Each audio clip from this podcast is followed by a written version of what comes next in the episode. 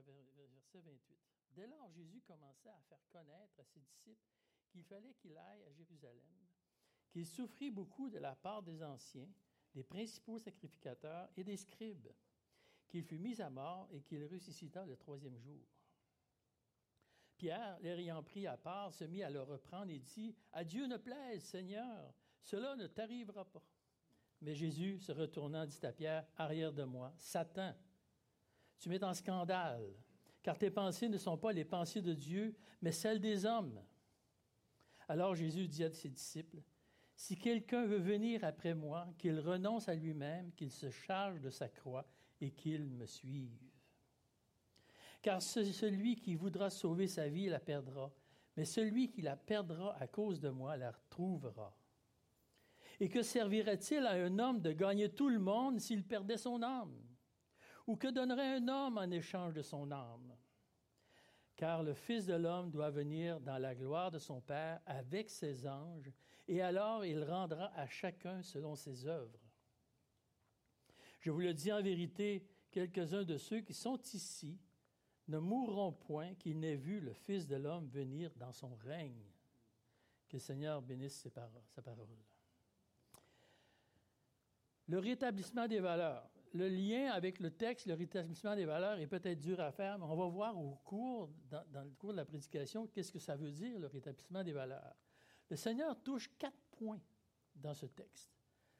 La valeur de la mort, qui est très différente de celle du monde, dans le verset 21 jusqu'au verset 23 être un disciple, l'implication d'une vie de disciple, l'âme, l'importance de l'âme, et finalement la récompense dans les deux derniers versets.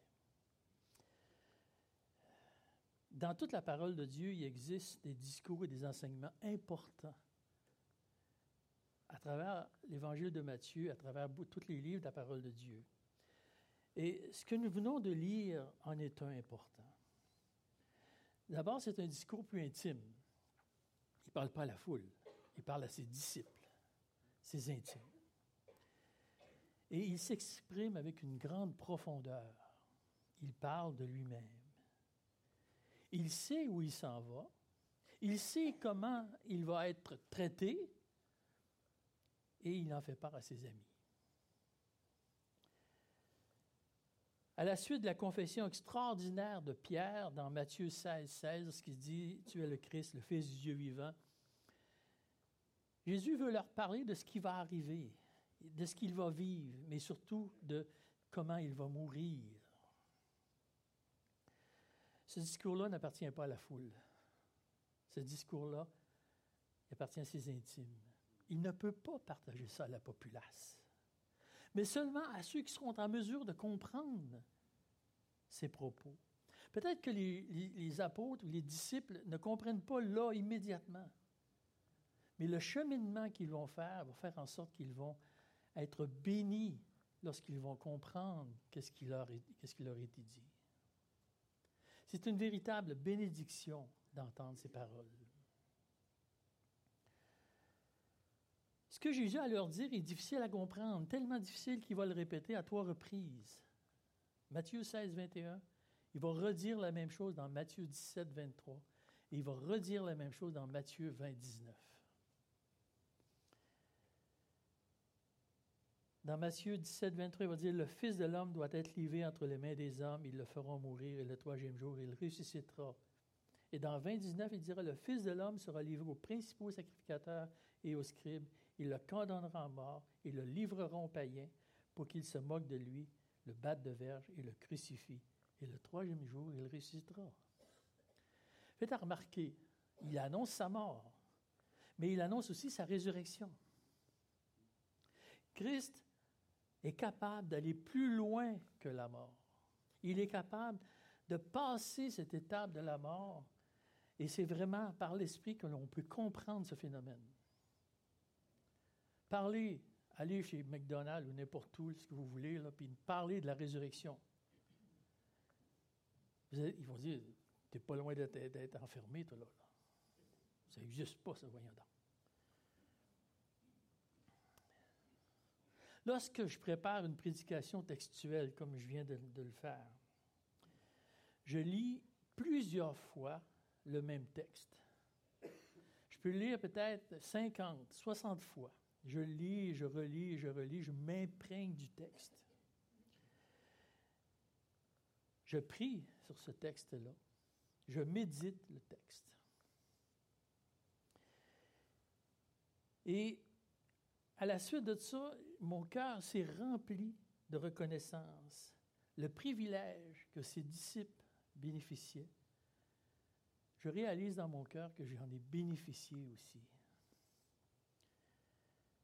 Nous sommes dans les confidences de Jésus.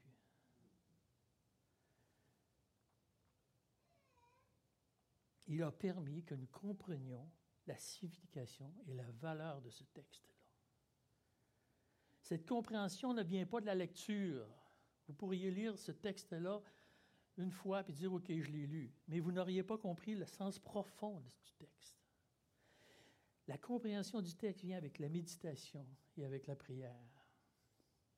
Je ne sais pas si ça vous est déjà arrivé en lisant, dire, Seigneur, fais-moi comprendre la profondeur du texte. Fais-moi comprendre qu'est-ce qu'il y a au-delà des mots que je lis. Fais-moi comprendre l'idée. Comprendre qu'est-ce que tu veux me dire à moi. Et c'est ça qui m'a touché.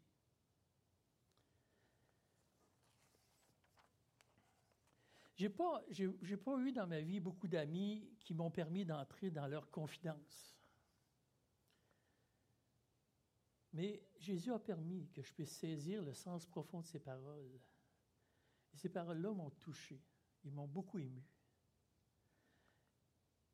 Ému aux larmes. Pas de tristesse, mais de reconnaissance que je puisse être aussi proche de lui. Je suis proche de mon épouse et elle me confie des choses qui sont personnelles à elle. Et je fais la même chose. Mais il n'y a pas d'autre monde avec qui je fais ça. C'est très rare. Mais Dieu s'est ouvert. il m'a montré le fond de son cœur.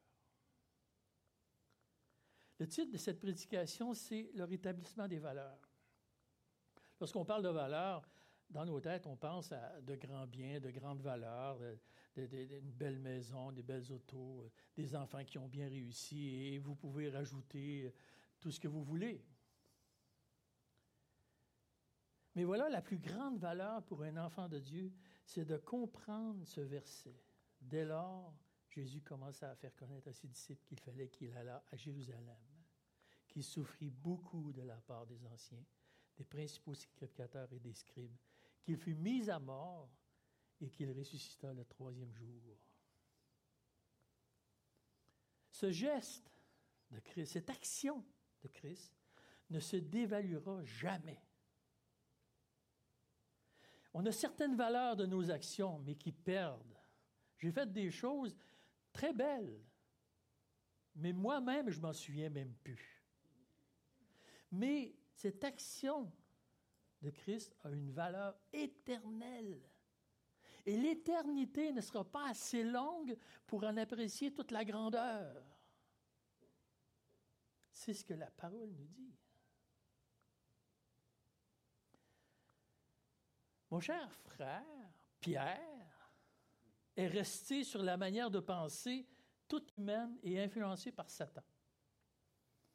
La pensée de Dieu sur la mort de son Fils n'est absolument pas négative, mais remplie d'espoir.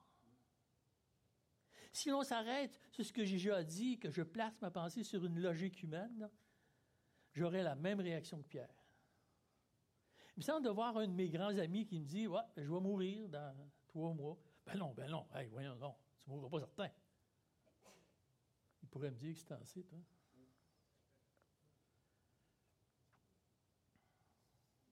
Du point de vue de l'homme, la mort n'est pas et n'a jamais été une bonne nouvelle. J'ai assisté cette semaine aux obsèques d'un de mes oncles.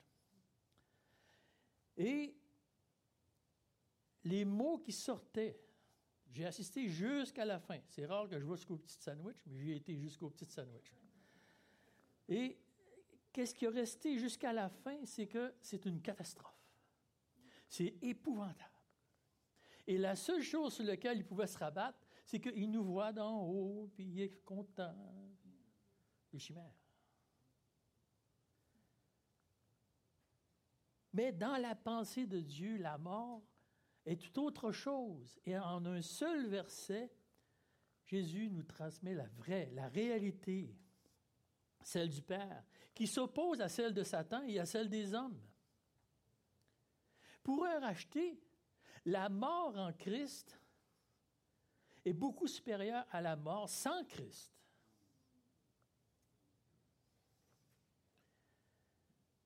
La mort comme telle ne me rend pas triste. Ce n'est pas la mort qui me rend triste. Ce qui m'attriste, c'est la mort de ceux qui n'ont pas donné leur vie à Christ encore. Ça, ça m'attriste. Surtout si les gens, on les aime, c'est des gens proches, des, des, pères, des mères, des amis, des frères. Ça, ça me rend triste. Finalement, les gens qui ont resté avec cette pensée humaine de la mort. Mais c'est dans cette relation divine que la valeur de la mort prend tout son vrai sens. On peut percevoir la victoire sur ce dernier ennemi, comme Paul le dit aux Corinthiens.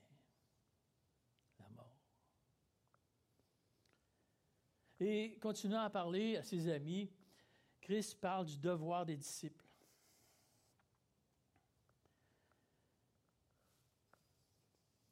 J'ai passé une de ces étapes. On réalise dans cette phrase que Jésus n'est pas venu pour remporter un cours de popularité au verset 24. Okay? Euh, verset 24 est très impliquant et très dur à entendre. Si euh, je m'excuse, je suis trop vite. Euh, si je comprends bien ce que Christ dit à ce moment-là, c'est que c'est dur à comprendre. Ça ne doit pas se comprendre par des mots seulement.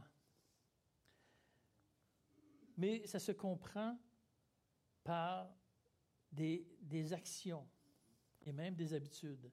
J'ai une, une, une citation d'Aristote qui, qui m'a impressionné aussi. Aristote disait que l'excellence n'est pas une action.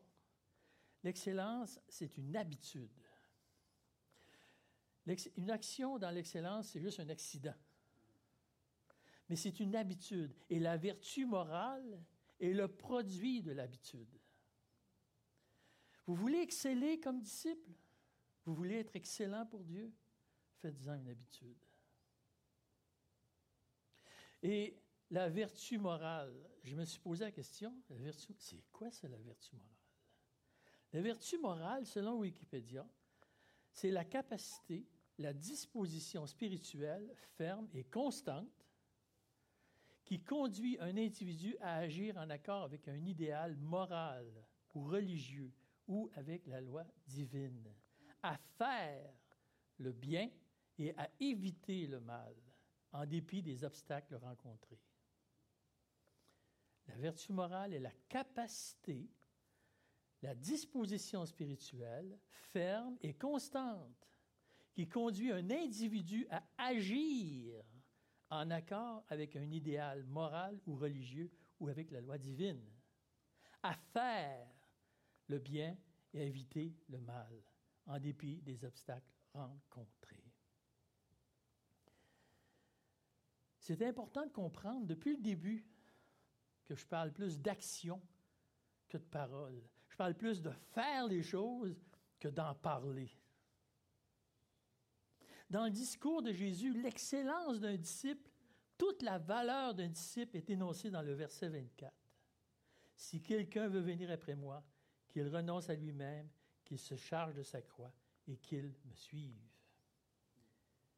Et il existe une version amplifiée qui est en anglais, mais que j'ai traduit. Et cette version amplifiée-là permet, il se permet des petits commentaires. Et je les ai mis sur si quelqu'un veut venir après moi, comme un disciple. En réalité, c'est tout simplement la définition d'un disciple. Quelqu'un qui suit Jésus. Un jour, j'ai voulu, j'ai dit, j'ai dit à mon épouse, à un moment donné, je veux, je qu'on écrive sur ma billet tombale celui qui suivait Jésus. Je n'ai pas perdu l'idée, mais je suis pas encore prêt à mourir tout de suite. La définition d'un disciple. J'imagine que si je vous pose la question qui veut être disciple, j'imagine que, sans que vous leviez la main, j'imagine que vous devriez lever la main théoriquement. Ou peut-être, je ne suis pas encore prêt, mais préparez-vous à l'être si vous ne l'êtes pas. Il doit renoncer à lui-même, mettre de, côté ses intérêts personnels. C'est une bataille en continu d'un disciple. C'est une bataille constante. La Bible est remplie d'hommes et de femmes qui ont réussi à mettre de côté leurs propres intérêts. Mais ces mêmes personnes-là ont aussi, à l'occasion, manqué complètement le but. Ils ont échoué dans leur quête. Et ils peuvent revenir, mais constamment, c'est quelque chose à laquelle on doit se battre. On aime nos intérêts personnels. Et plein d'exemples. J'en ai choisi trois, quatre, mais j'aurais pu défiler le reste de la prédication juste en exemple. Adam et Ève ont vu que l'arbre portait du fruit qui était bon à manger, agréable aux yeux, précieux pour ouvrir l'intelligence. Wow! Ça me rapporte. Le premier roi d'Israël, Saül, a été rejeté de la, royauté. Il n'a pas respecté ce que Dieu demandait et il a fait ce qu'il a voulu. Ses intérêts personnels avaient plus de valeur que ceux de Dieu. Dans le temps des juges, chacun faisait ce qu'il voulait selon leur intérêt personnel. Jonas, il a pris un bateau pour l'Espagne, qui est complètement l'opposé d'aller à Ninive, où ce que Dieu lui a demandé d'aller. Parce qu'il voulait ça. C'était son intérêt personnel. L'apôtre Pierre, il été repris par Paul dans le deuxième chapitre de Galates, parce qu'il était hypocrite son comportement changeait selon les personnes avec qui il était, recherchant son propre intérêt. Dieu demande de mettre nos intérêts personnels en deuxième et de mettre d'avant ce que Dieu lui demande. Dieu nous exhorte à définir quels sont mes intérêts personnels. Qu'est-ce que c'est? Qu'est-ce que c'est mes intérêts personnels? Est-ce qu'on doit parfois aller vers Dieu pour dire c'est quoi mes intérêts personnels? Moi, je crois que oui. Je crois que l'on doit se placer devant Dieu pour dire, c'est quoi mes intérêts personnels? Être à l'affût de ce qu'il va nous dire et dire, je vais les placer à la croix. Je veux que ce soit toi en premier. Finalement, prendre sa croix. Oh, prendre sa croix. Exprimer la volonté d'endurer ce qui, peut venir. Je vais endurer ce qui peut venir. Peut-être que ça va être difficile, Ça ne sera pas facile. De toute manière, Jésus ne nous a jamais promis un jardin de roses. Ça peut être difficile. C'est dur, c'est très dur à entendre pour nous, mais encore plus pour les disciples de ce temps-là. Imaginez, ces gens étaient témoins des gens qui étaient crucifiés. Ils voyaient leurs compatriotes cloués sur une croix à souffrir. Et Dieu Jésus leur dit, il faut que tu portes ta croix. Wow! Ce que je vois là, c'est ça que tu me demandes de faire. Nous, pour nous, c'est difficile à imaginer, mais eux autres, ils étaient devant le fait.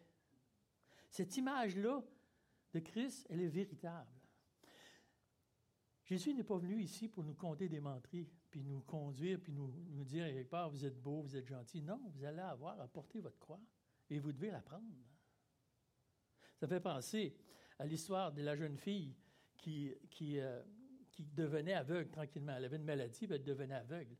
Et puis, le, pasteur va la voir, puis dit Laisse-toi pas enlever tes yeux comme ça. Voyons donc. Donne-y porter sa croix. Comme nous, les disciples, il y avait un maître qui dit les choses comme elles sont et, qui, et comme elles seront dans l'avenir d'un disciple. Porter sa croix, c'est vraiment être prêt à subir ce que le maître a subi. Réalisons présentement que nous ne sommes pas dans une vie de compromis ou de laisser aller spirituel. Porter sa croix, c'est un geste d'action encore. Et ça ne se résume pas à des paroles. C'est examiner afin de voir si mes actions suivent mes paroles. Prendre, dire quelque part ce que je viens de dire maintenant. Rappelle-moi, Seigneur, qu'est-ce que je viens de dire, afin que je ne tombe pas dans le fait que je ne fasse pas les actions que j'ai dites. Ou encore, est-ce que mes paroles sont en accord avec la volonté de Dieu? J'ai été touché par une autre citation très courte. Cette personne-là disait, c'est beau d'avoir la foi. Encore faut-il être croyable. Si nos paroles ne se transforment pas en action, personne ne va vous croire. Vous ne, serez pas croyable.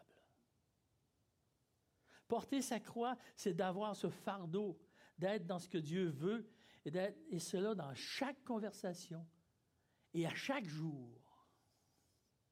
On doit réfléchir avant de parler. On doit faire attention à ce que l'on dit, parce que nos paroles peuvent être vaines et vont nulle part. Nous devons nous rendre compte de la valeur que Dieu porte au fait de porter notre croix. Dieu prend en considération celui qui porte sa croix, pas celui qui allait sur le bord du chemin quand ça fait son affaire. Et me suivre, croire en moi, se conformer à mon exemple dans, la vie et, si besoin est, souffrir et peut-être mourir à cause de ma foi. Un fait drôle. Lorsque j'étais enfant, j'avais un héros. J'étais tout jeune, j'avais un héros. C'était Superman. Et, euh, je voulais faire comme mon héros. Hein. on veut toujours faire comme notre héros. Puis j'étais sûr que Superman pouvait voler parce qu'il avait une cape. Là, tu es jeune, hein, puis tu dis. Euh, fait que j'ai pris la serviette de bain, je me suis fait une cape, puis je me suis jeté en bas du deuxième. non, dans un buisson. J'étais, j'étais, ça, a fait mal, là. Mais j'étais bien, bien plus choqué. C'est pas vrai!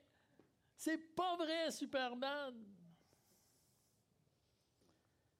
Mais je sais, je sais que mon héros actuel, non seulement il n'y a pas de limite à ses possibilités, mais en plus, il peut, faire que je puis tout en celui que je, qui me fortifie. Je puis tout faire en celui qui me fortifie. Et si Dieu veut que je vole, cap, pas cap, je vais voler. Et je peux me revêtir de lui, mettre la cape de la sanctification et marcher à sa suite. Il rend la chose possible dans ma dépendance envers lui. Je puis le faire je puis avoir une victoire sur mes problèmes, sur mes défauts, sur le, péché que j'ai dans ma vie. Je peux avoir cette victoire-là. Et Jésus continue son discours en parlant des conséquences de nos choix. Et encore là, ce n'est pas un objectif très, très populaire. Vous ne vous feriez jamais élire dans une élection avec un slogan comme le verset 25. Car celui qui voudra sauver sa vie la perdra, mais celui qui la perdra à cause de moi la trouvera. Vous allez être le plus impopulaire. Je ne sais même pas si vous allez avoir un vote. Oui, vous allez avoir le vote. Vote, vote, à vous. Mais ce qu'exprime le Seigneur, ce sont les conséquences de notre manière de vivre. Finalement, très souvent dans notre vie, nous vivons les conséquences de nos actions et de nos paroles. Je sais même si on ne le réalise pas toujours. Je suis capable de vous dire la raison de chaque douleur dans mon corps. Je me rappelle chaque stupidité que j'ai faite pour avoir mal à l'épaule, pour avoir mal au genou, pour avoir mal ici, pour avoir mal là. Je vis les conséquences de ce que j'ai fait. Mais aussi, quelles ont été, quelles sont encore les grâces obtenues par les décisions pour donner gloire à Dieu sans rechercher ma gloire? Je me rappelle aussi les actions que Dieu m'a poussé à faire, que j'ai, que fait, et qui donnait gloire à Dieu. Et parfois, je m'en rappelle, je me dis, ah, merci Seigneur de m'avoir fait vivre cela. Je me rappelle de ça. Nous vivons les conséquences de nos actions, les conséquences de nos paroles.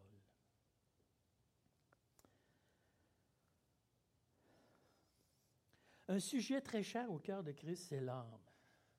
Et il fait mention ici au verset 26. Et que servirait-il à un homme de gagner tout le monde s'il perdait son âme? Ou que donnerait un homme en échange de son âme? La partie de notre être qui a le plus de valeur. Vous pouvez dire, c'est nos yeux. Vous pouvez dire, c'est, non, c'est mes mains ou c'est mes pieds. Ou... Non, c'est votre âme. Christ a laissé son corps se faire meurtrir par l'homme. Il s'est fait battre, flagellé, et il a, tout son sang a été répandu jusqu'à l'eau. Mais jamais personne n'a pu toucher à son âme. Son âme était intacte. Ésaïe 53, 11 mentionne que c'est à cause du travail de son âme qu'il a pu justifier beaucoup d'hommes. C'est le travail de son âme qui fait que nous puissions aujourd'hui le glorifier et l'honorer. Notre âme a une grande valeur pour Dieu. C'est notre âme que Dieu veut sauver. À la création, le souffle de Dieu a permis que nous devenions une âme vivante. Nous sommes des êtres spirituels avec un corps. Ce que la société dit est tout à fait le contraire. Nous sommes un corps avec une âme. Mais quel impact, quel impact que ça a? Quelle est l'importance de l'âme aujourd'hui? Durant que je suis dans mon corps. Paul nous enseigne comme il a enseigné à Timothée dans la deuxième épître. Le Seigneur connaît ceux qui lui appartiennent et quiconque prononce le nom du Seigneur qui s'éloigne de l'iniquité. Dans la grande maison, il n'y a pas seulement des vases d'or et d'argent, mais il y a aussi de bois et de terre. Les uns sont des vases d'honneur et les autres sont d'un usage vil. Si donc quelqu'un se conserve pur en s'abstenant de ces choses, il sera un vase d'honneur sanctifié, utile à son maître, propre à toute bonne œuvre. Je dois vous avouer, mes frères, je suis une cruche. J'ai l'impression que j'ai fait plaisir à bien du monde en disant ça. Mais je dois vous dire aussi que je ne suis pas tout seul. J'en vois quelques-uns avant de moi. Je ne suis pas seulement qu'une cruche. Nous sommes des cruches. La grande valeur de ces vases dépend de ce qu'il y a à l'intérieur. Lorsque je prends quelque chose et que je le vide, c'est juste le contenant. La valeur est dans ce qu'il y a dedans.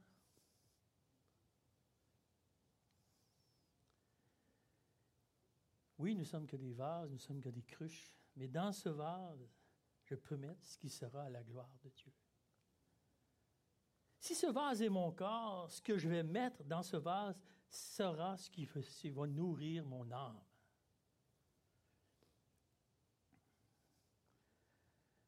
Vous rendez-vous compte que Lot, qui était considéré par Dieu comme un homme juste, tourmentait son âme avec ce qu'il voyait. Imaginez maintenant si, nous nageons dans le péché, comment est-ce que nous pouvons salir notre âme?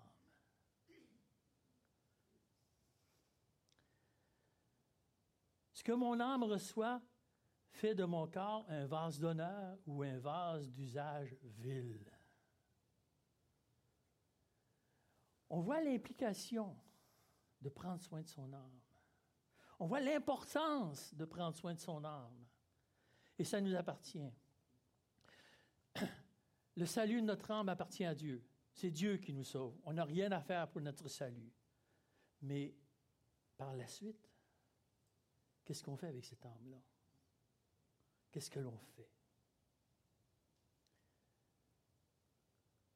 Ce n'est pas le corps qui donne la valeur à l'âme, mais l'âme qui honore le corps.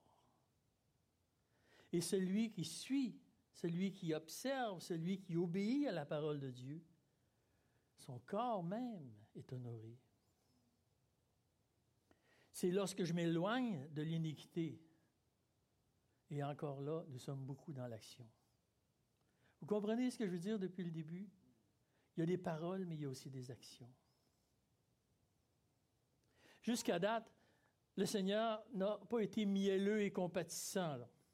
Il n'y a pas eu beaucoup de place dans son discours pour le compromis ou la lâcheté. Renoncer à soi-même, prendre sa croix, le suivre, perdre sa vie, se préoccuper prioritairement de son âme, n'est pas un chemin facile.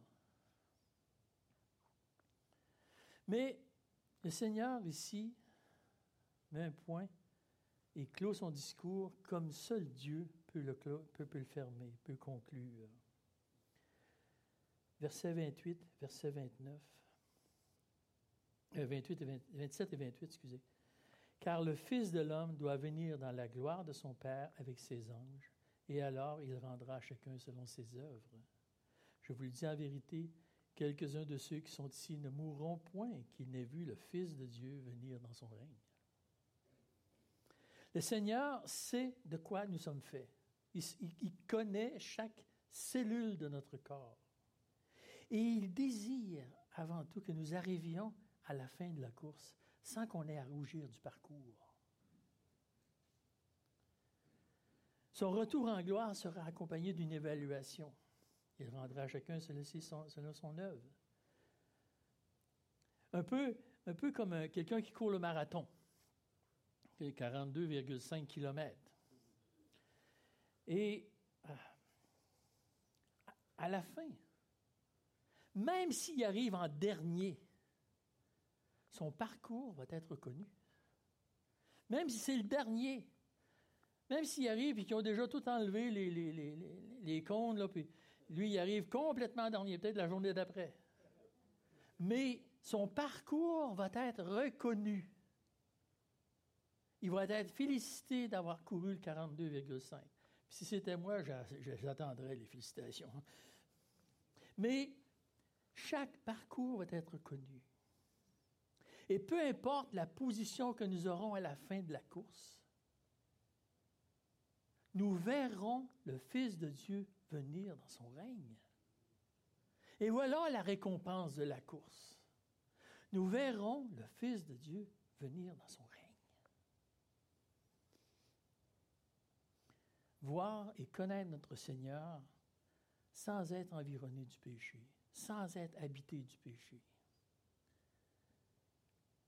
L'image sera complètement différente. Un peu comme lorsqu'il a envoyé un télescope dans le, dans, dans le vide stellaire, le télescope pouvait voir beaucoup plus loin, il pouvait voir beaucoup de choses que l'on ne voyait pas sur la Terre. Il n'y avait plus cette pollution qui empêchait de voir. Dieu va nous enlever cette pollution que l'on a dans nous pour qu'on le voit avec de bien meilleure manière. D'ailleurs, il permet ce privilège à certains de ses disciples. Je vous le dis en vérité, quelques-uns de ceux qui sont ici ne mourront point qu'ils n'aient vu le Fils de l'homme venir dans son règne. Et le chapitre qui suit, c'est quoi? Personne ne l'a lu? La transfiguration. Et Pierre, Jacques et Jean vont voir. Ils vont voir le Fils de Dieu dans sa gloire. Ça devait être un spectacle tout à fait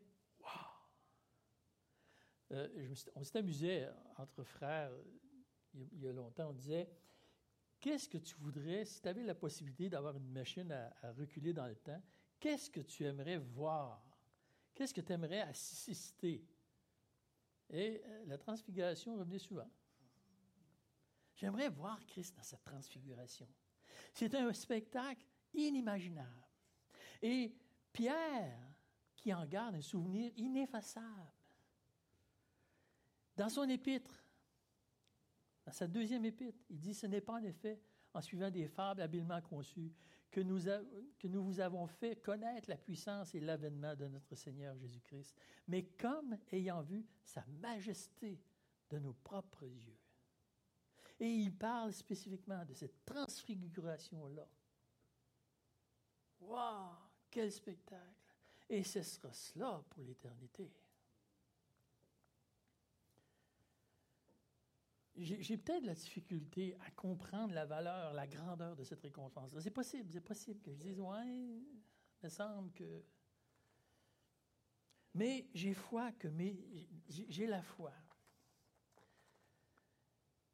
Et j'attends, j'attends ce moment depuis plus de 40 ans.